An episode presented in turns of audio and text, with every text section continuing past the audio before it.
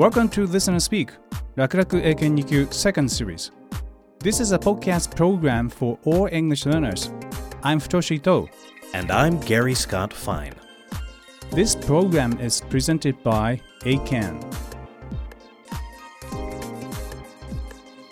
この番組は英検でおなじみの日本英語検定協会がお送りするすべての英語ができる人になりたい人たちのための番組ですこれから英検2級や準2級を目指す人はもちろんさらにその上を目指して本当に英語ができる人になりたいというあなたにとって必ず役に立ちますよ。後半はちょっと難しかったり大変だったりするかもしれませんが私伊藤太と頼れるパートナーのゲイリー・スコット・ファインがしっかり英語ができる人になりたいあなたをサポートします。Yes, this program will not only help you succeed on Eiken tests, but it will also help you improve your English ability, especially listening and speaking. However, the real aim of this program is to help you learn more than English itself. We are not just interested in whether you can use English, but in what you can do with English.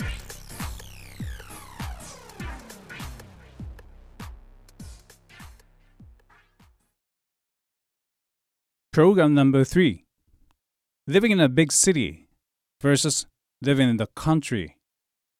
さて、今回のタイトル Living in a big city versus living in the country は大都市での生活対田舎での暮らしというような意味です。地方分権、地方と大都市圏の格差など、地方と都市に関する問題は最近よく取り上げられる話題の一つです。この問題については特にチャレンジのコーナーで取り上げるつもりですが、今回文法としてはネイティブスピーカーが感じる不定詞と動名詞の違いを扱い、後でゲイリーにたっぷり解説してもらいますので、楽しみにしてくださいね。それでは、この後のヒントになるかもしれないので、まずはゲイリーと私の会話を聞いてください。Introduction Hi, Futoshi. How was your summer vacation? You went back to your hometown, didn't you? Unfortunately, I didn't. Oh, I had long wanted to return to my hometown and see my friends there. hmm. But a massive amount of work kept me from taking any holidays at all. Oh, that's too bad. I feel bad for you. By the way, how many people live in your hometown now? You know, fewer and fewer people are living in small towns and cities. Hmm. The town where I was born has, let's see, about 10,000 residents now. Hmm, Wow! Tokyo's population is more than 13 million. yeah. That's over 1,000 times as large as the population of my hometown.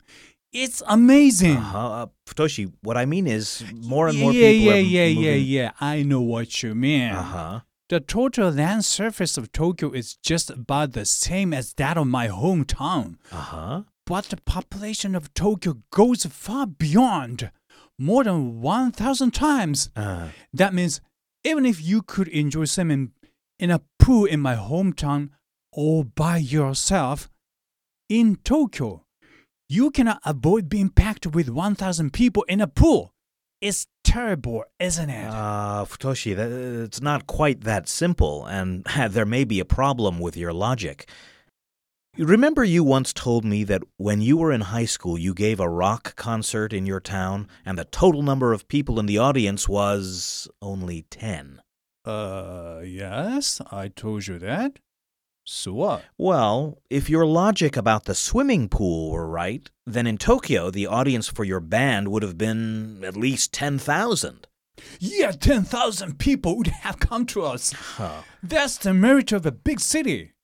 If only I had been born in Tokyo, not in such a tiny town. Oh, n- don't you worry about your hometown? I mean, fewer and fewer people are living in these. No, absolutely not. It's none of my business. Really? I I don't get it. Your position seems a little inconsistent, even paradoxical. Hmm. You are right. Hmm. I had no sooner said Tokyo is terrible than I said that Tokyo is great and I'm not worried about my hometown. Uh huh. Hmm, my feelings about this are actually rather complicated. Mm hmm. Don't you think we should discuss this afterward? Yes, I agree. So, let's get started on today's exercises, shall we? Yes, that's. Okay, now. Here, Here we, we go. go.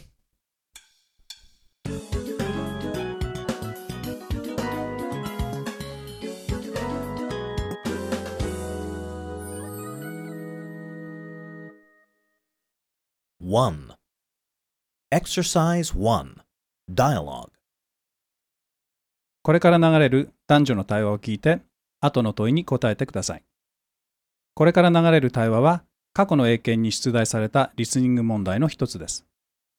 実際の問題は、対話を聞いてから適当な選択肢を選ぶ形式ですが、ここではちょっと頑張って、ゲイリーの質問に自分の言葉を使って英語で答えてみるようにしてください。いいですか？もう一度言いますよ。対話を聞いた後、ゲイリーの質問に自分の言葉で答えてくださいね。二次試験の面接対策にもなりますし、とても役に立ちますよ。それでは始めます。Listen to the dialogue and answer the question that follows.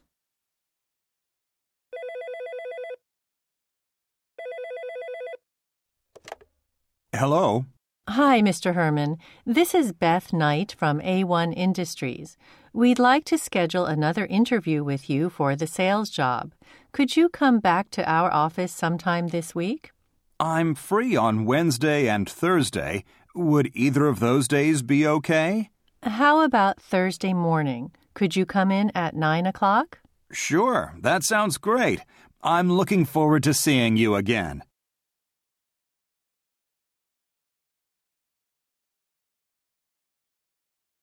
Answer the following question in your own words. Question What is Mr. Herman going to do on Thursday morning, and where is he going to do it?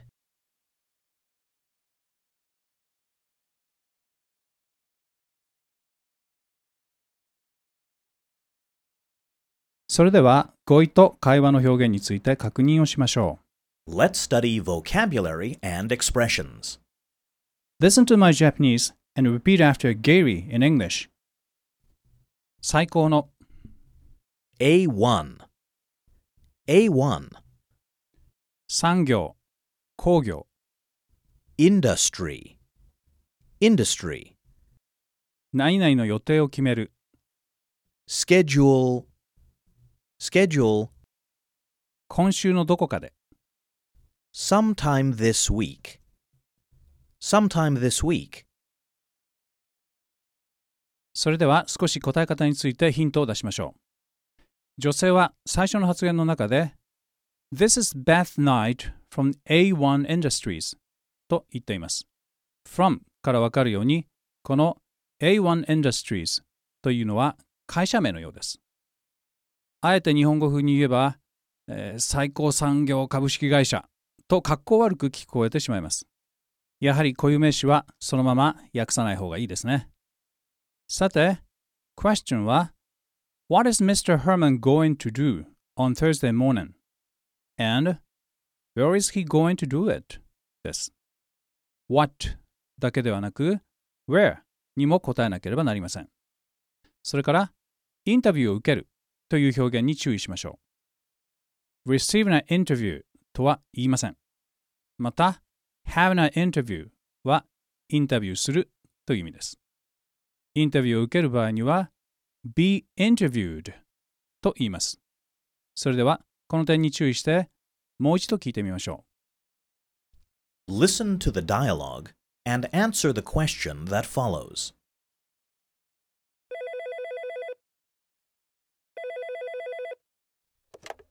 Hello. Hi, Mr. Herman. This is Beth Knight from A1 Industries. We'd like to schedule another interview with you for the sales job. Could you come back to our office sometime this week? I'm free on Wednesday and Thursday. Would either of those days be okay? How about Thursday morning? Could you come in at 9 o'clock? Sure, that sounds great. I'm looking forward to seeing you again.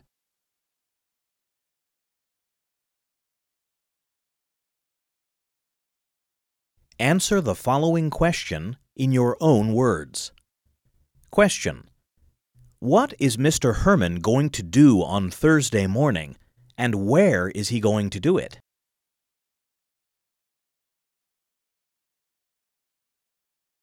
Model answer. Listen to the model and compare it with your answer. Question What is Mr. Herman going to do on Thursday morning? And where is he going to do it? He is going to be interviewed for the sales job at the office of A1 Industries. では少し確認しましょう。はじめの説明の通り、インタビューを受ける場合には、He's going to be interviewed と動詞の interview を使って自動体にします。この点に注意すれば、あとはインタビュー、会談の目的を表す for the sales job そして場所の at the office of A1 Industries を続けるだけですね。さて、ここからは少し文法に触れたいと思います。前回は不定詞について説明しましたが、今回は不定詞と動名詞の違いについて説明したいと思います。今回の英文の中に like to, look forward to 2つの to を使う表現が出てきましたが like to は不定詞 look forward to は動名詞を使います。前回 to 不定詞の to は方向性を表すことを説明しましたね。want, hope などの願望や seem, appear などの推測を表す動詞の後ろでは願望や推測の方向性を表す to 不定詞が自然に使われます。一方、動名詞は行為そのものを表すので基本的には to 不定詞のような方向性はありません。この点も含めて少しゲイリーに英語で説明してもらいたいと思います。Okay. Now, I'm going to give you two examples. Let's think about the difference between them. The first one is, I hope to see you soon. The other is, I look forward to seeing you soon. We often use these expressions at the end of a conversation or an email. Can you explain the difference? Okay, before explaining, I'd like to give you two more examples. Listen carefully and try to distinguish the use of the infinitive, futeshi, from that of the gerund, domeshi. She wanted to visit the temples, and she enjoyed visiting the temples. The former example, she wanted to visit the temples, does not necessarily mean that she actually visited or succeeded in visiting the temples. In contrast, the latter example, she enjoyed visiting the temples, clearly suggests that she actually visited or succeeded in visiting the temples. We find that an action expressed with the gerund, domeshi, should be completed, real, or vivid. On the other hand, an action expressed with the infinitive, futeshi, may not be completed or real. The infinitive implies only possibility or uncertainty. Hmm, that's interesting. Thank you, Gary. 確かに、動名詞で表される動作は実際に行われている、または行われた感じがするのに対して、不定詞の方では不確定な感じがしますね。Then, let's get back to the previous examples. I hope to see you soon, and I look forward to seeing you soon. Yes, when we say or write, I look forward to seeing you soon, we are quite sure that we'll see each other sometime soon. But when we say, I hope to see you soon, we are not so certain as to whether we'll really see each other soon. さあ、ゲイリーの説明が理解できましたか中には日本語の説明より分かりやすいと感じた人もいるかもしれませんね。何回も聞き直したり、真似してみたりして、 自分でも同じように英語で英文法を説明できるようになると楽しいですよ。ぜひチャレンジしてみてください。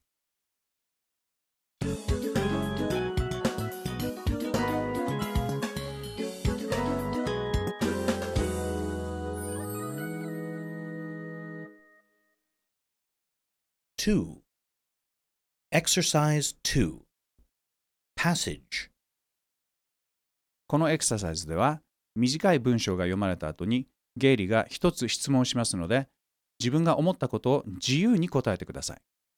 主語と正しい答え方に注意して聞かれたことに対してまっすぐ答えてくださいね。Listen to the passage and answer the question that follows. In 1891, a man named James Naismith invented the sport of basketball. He was a gym teacher and he wanted to create an indoor sport that would allow people to stay in shape during the winter. He had the idea of making a game where players threw a soccer ball into a basket. The game was an enjoyable way to get exercise and soon spread around the world. Answer the following question in your own words.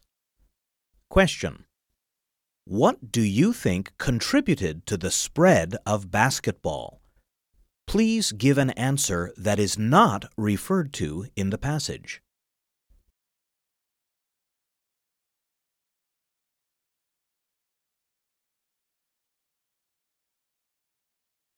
さあ、きちんと聞き取れましたかそれでは少し語彙と英文の表現を確認しましょ Let's study vocabulary and expressions.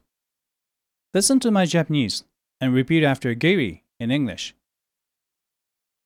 何々を発明する、考案する、 Invent, invent, 体を鍛える、体調を維持する、 stay in shape, stay in shape, 楽しめる、 enjoyable, enjoyable, 広がる、広まる、 Spread, spread.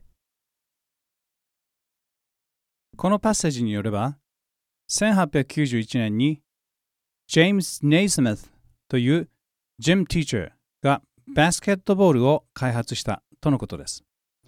He wanted to create an indoor sport that would allow people to stay in shape during the winter. 冬の間も stay in shape できるようにというのが考案の目的だったんですね。試合が enjoyable だったことがバスケットボールの世界的普及 spread around the world の理由として挙げられていますね。理由はそれだけでしょうか？他の理由も考えて答えてください。というのが question の要求ですね。それではこの点にも注意してもう一度聞いてください。Listen to the passage and answer the question that follows. In 1891, a man named James Naismith invented the sport of basketball. He was a gym teacher and he wanted to create an indoor sport that would allow people to stay in shape during the winter. He had the idea of making a game where players threw a soccer ball into a basket. The game was an enjoyable way to get exercise and soon spread around the world. Answer the following question in your own words. Question What do you think contributed to the spread of basketball? Please give an answer that is not referred to in the passage.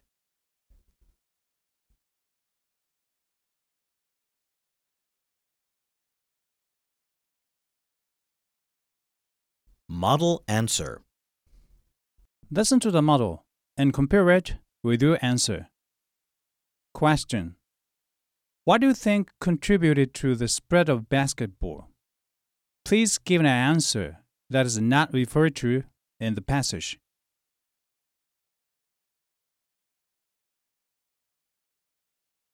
I think that using the hands instead of the feet contributed to the spread of the sport because most people are more used to doing things with their hands than their feet.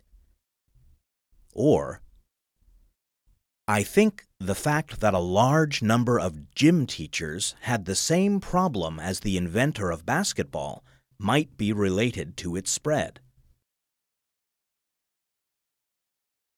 さあ、どうでしたか別の理由を自分で考えて答えるというのは結構難しかったかもしれませんね。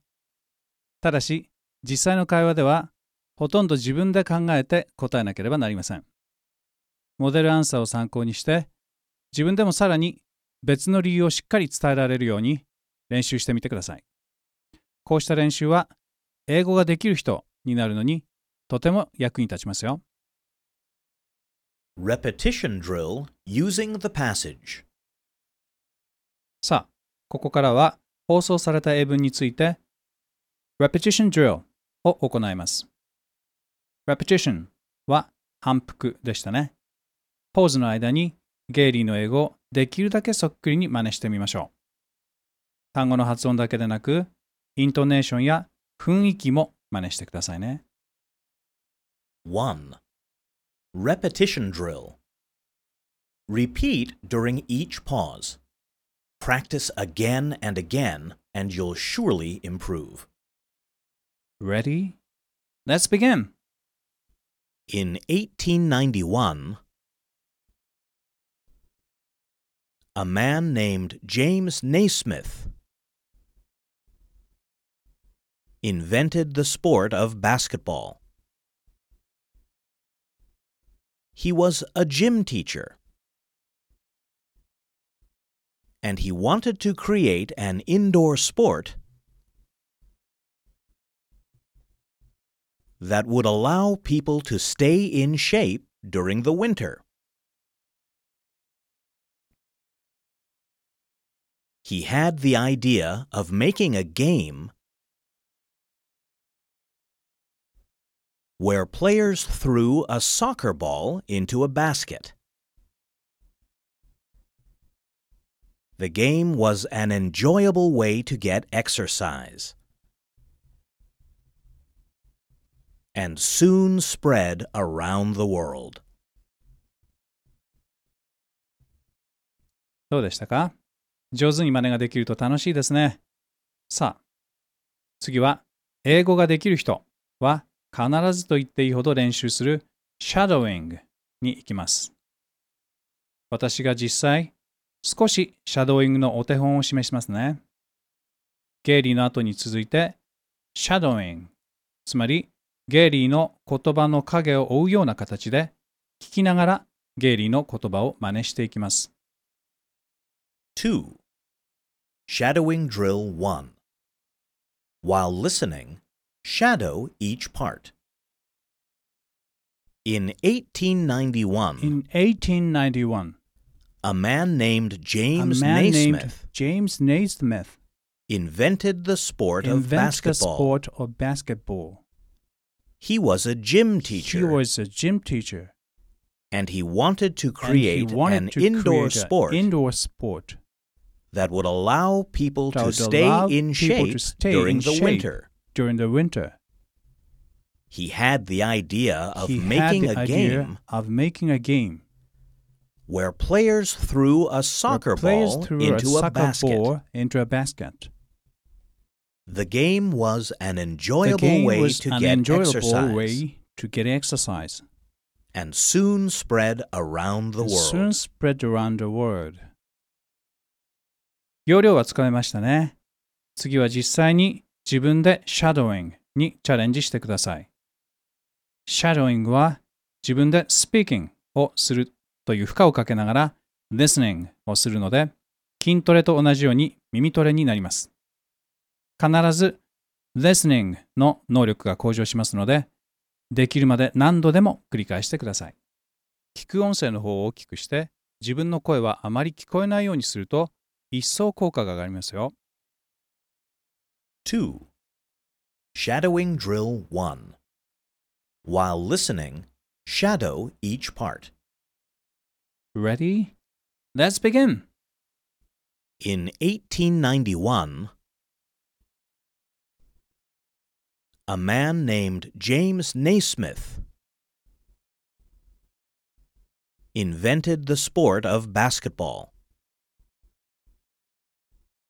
He was a gym teacher, and he wanted to create an indoor sport that would allow people to stay in shape during the winter. He had the idea of making a game where players threw a soccer ball into a basket. The game was an enjoyable way to get exercise and soon spread around the world.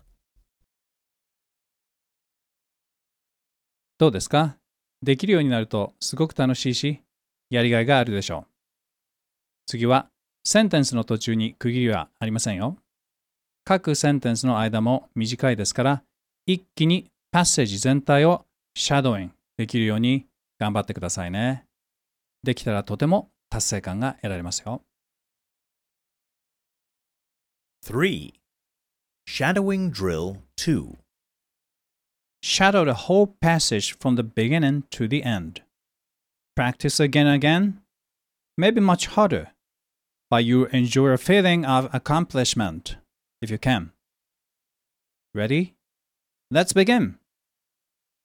In 1891, a man named James Naismith invented the sport of basketball. He was a gym teacher.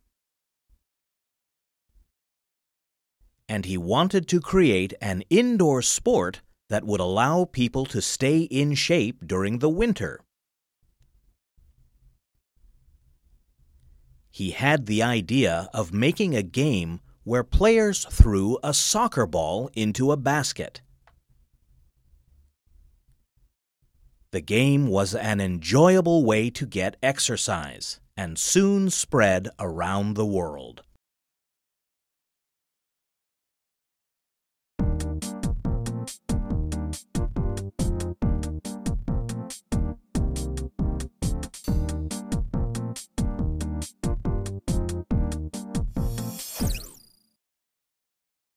Three.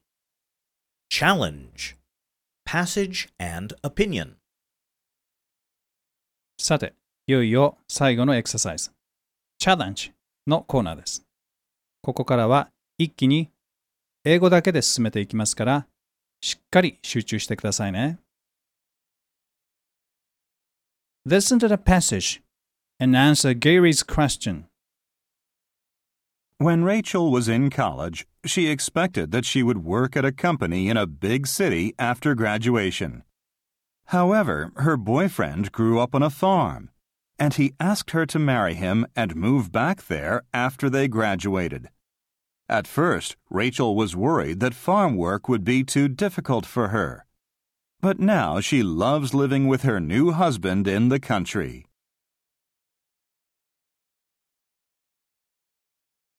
Now, Gary is going to make several points about the passage and then ask you a question. Please answer his question. You should express your opinion as well as you can. According to the passage, a young woman named Rachel decided to marry her boyfriend and lead a new life on a farm. Although she had expected to work at a company in a big city and was anxious about farm work, now she enjoys living in the country. I think that there are many kinds of advantages and disadvantages both in a city life and in a country life. This time, I would like to ask you a question without giving you additional information. Which do you prefer, living in a big city or living in the country? Please explain your answer referring to advantages and disadvantages.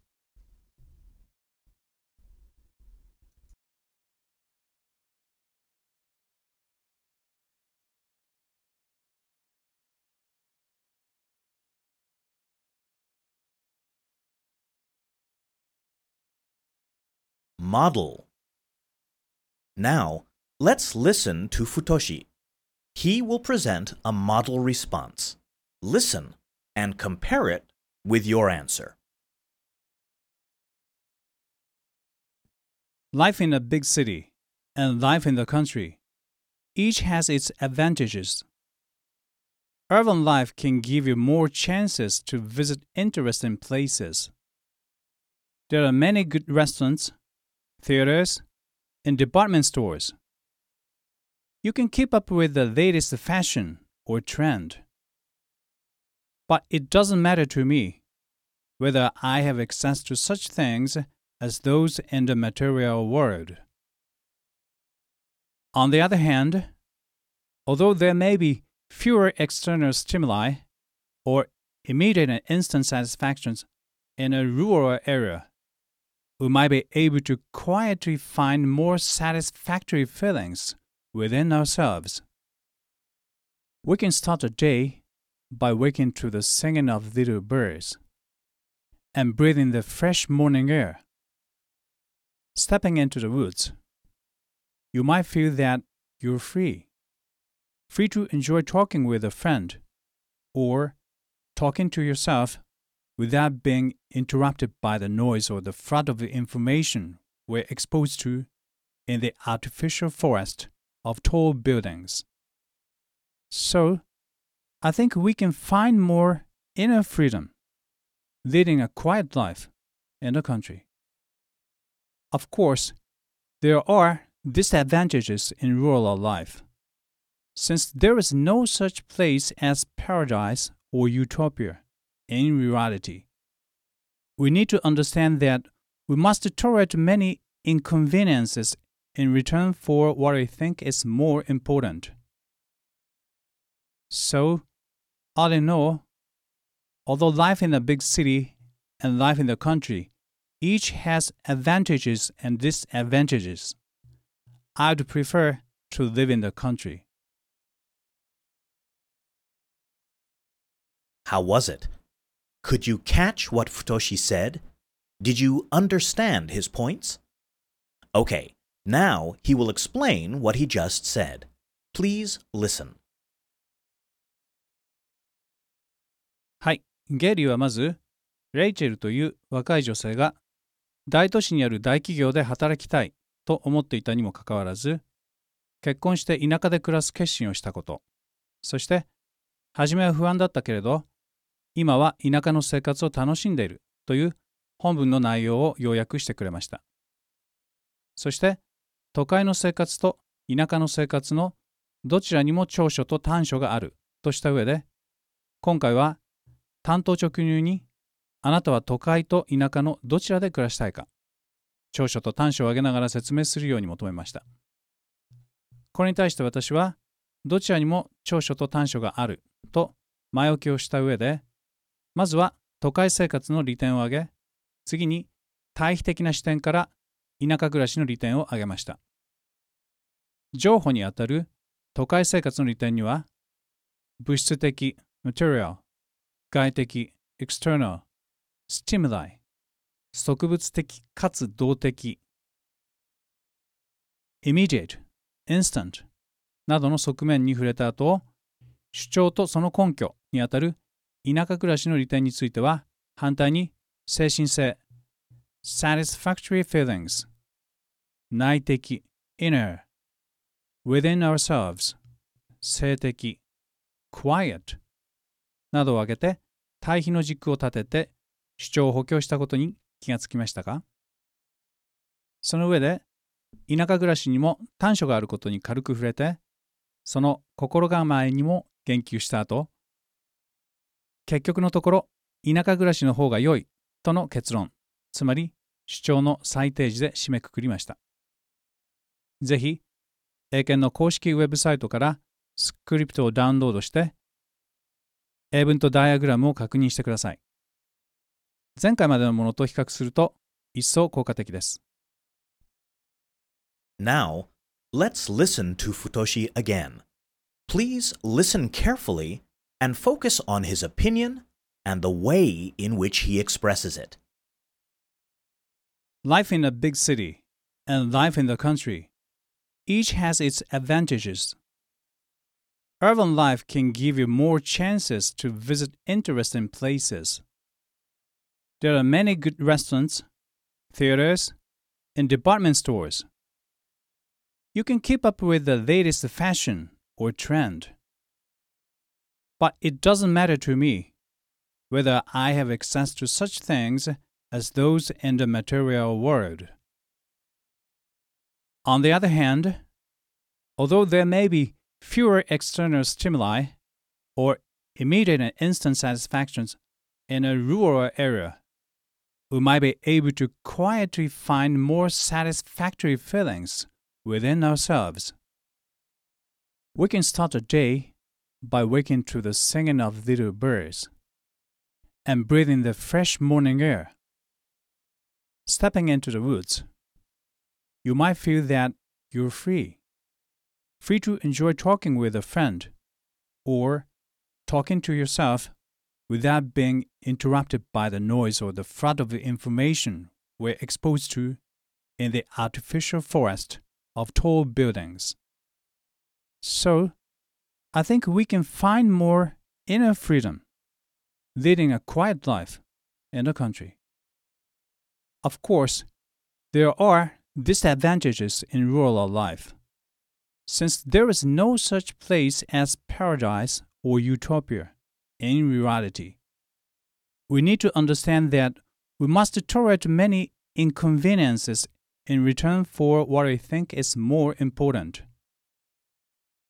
So, all in all, although life in a big city and life in the country each has advantages and disadvantages, I'd prefer to live in the country.